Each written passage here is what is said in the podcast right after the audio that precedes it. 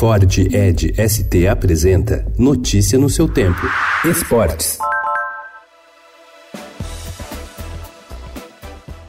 O Tribunal de Contas da União abriu no último mês procedimento investigatório para apurar possíveis irregularidades no repasse de recursos federais para a realização do GP Brasil de Fórmula 1 em Interlagos. A verba de 160 milhões de reais, aplicada gradualmente desde 2014, tem sido utilizada para reformar o autódromo. A liberação do investimento foi para garantir a renovação do acordo entre prefeitura, organização da corrida e o comando da categoria para garantir a realização da etapa paulistana pelo menos até 2020. 2020. O processo no TCU corre sob segredo de justiça.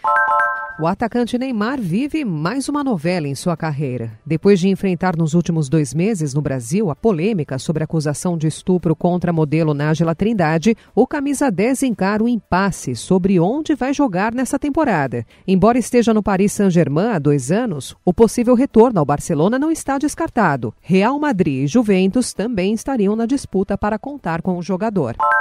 O técnico Rogério Ceni começa hoje a sua trajetória como treinador do Cruzeiro. Ele desembarca pela manhã em Belo Horizonte, assina contrato até dezembro de 2020 e será apresentado à tarde. A oportunidade de voltar a trabalhar em uma equipe de ponta levou o técnico de 46 anos a interromper o contrato que iria até o final do ano com o Fortaleza, porém está consciente de que terá de encarar e superar vários desafios, alguns de maneira imediata.